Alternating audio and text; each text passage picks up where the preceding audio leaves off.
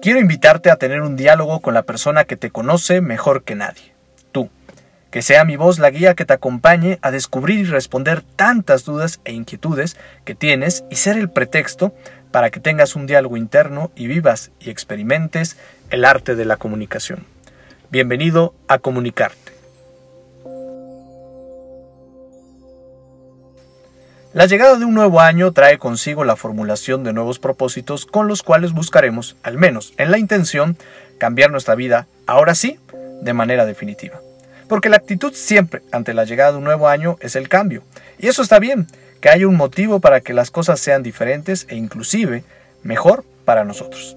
Esto es una buena razón para crear estos propósitos y seguir la evolución natural de todo ser humano que camina hacia su propia felicidad y plenitud. Siendo esta finalidad tan buena y que quizás debería impulsarnos a seguir, ¿por qué fracasamos? ¿Por qué esta motivación dura tan solo unas semanas y tras el primer trimestre del año, muchos de estos propósitos simplemente se convierten en un recuerdo? Imaginemos que estamos a punto de partir a un viaje y que frente a nosotros tenemos un destino ideal en el que muchos de nuestros anhelos se encuentran.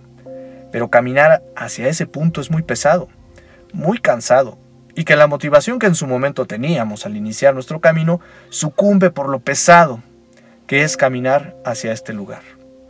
Ahora observemos por un instante qué es lo que nos pesa. El terreno es plano, la sinceridad de nuestro propósito parece ser un viento a favor que nos impulsa a avanzar, pero algo nos pesa, nos agota, nos debilita cada paso que damos. Seguramente en esta observación de nosotros mismos notaremos que llevamos demasiado equipaje y eso nos está haciendo flaquear en este camino. Abro la maleta y miro tantas cosas innecesarias que hay dentro. Rencor, dolor, sufrimiento, frustración y tantas cosas con las que viajamos a diario en nuestros días y que se vuelven una carga pesada para llegar a ese lugar en el que hemos visualizado está la felicidad. Con este panorama, ¿No sería un gran cambio que nuestro principal propósito para hoy fuera tirar todo aquello que nos estorba para ser felices?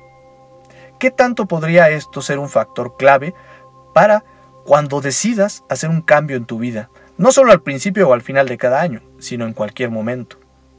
Quizás la motivación por ser mejores siempre ha existido y trazarnos propósitos para lograrlo sea lo ideal, pero con un gran e innecesario peso extra este esfuerzo para poder lograrlo, indudablemente, hará que esta tarea sea tan solo un sueño. Aprendamos a viajar sin equipaje. Cuando nos queremos subir en el tren, en el avión o el autobús de un año nuevo, que tenga la fecha en la que decidamos cambiar, afírmate que todo aquello que no fue para bien simplemente no nos sirve ni como recuerdo. La vida es mucho más ligera de lo que te imaginas cuando decides emprender un nuevo camino, como así lo suponen los propósitos, sin equipaje.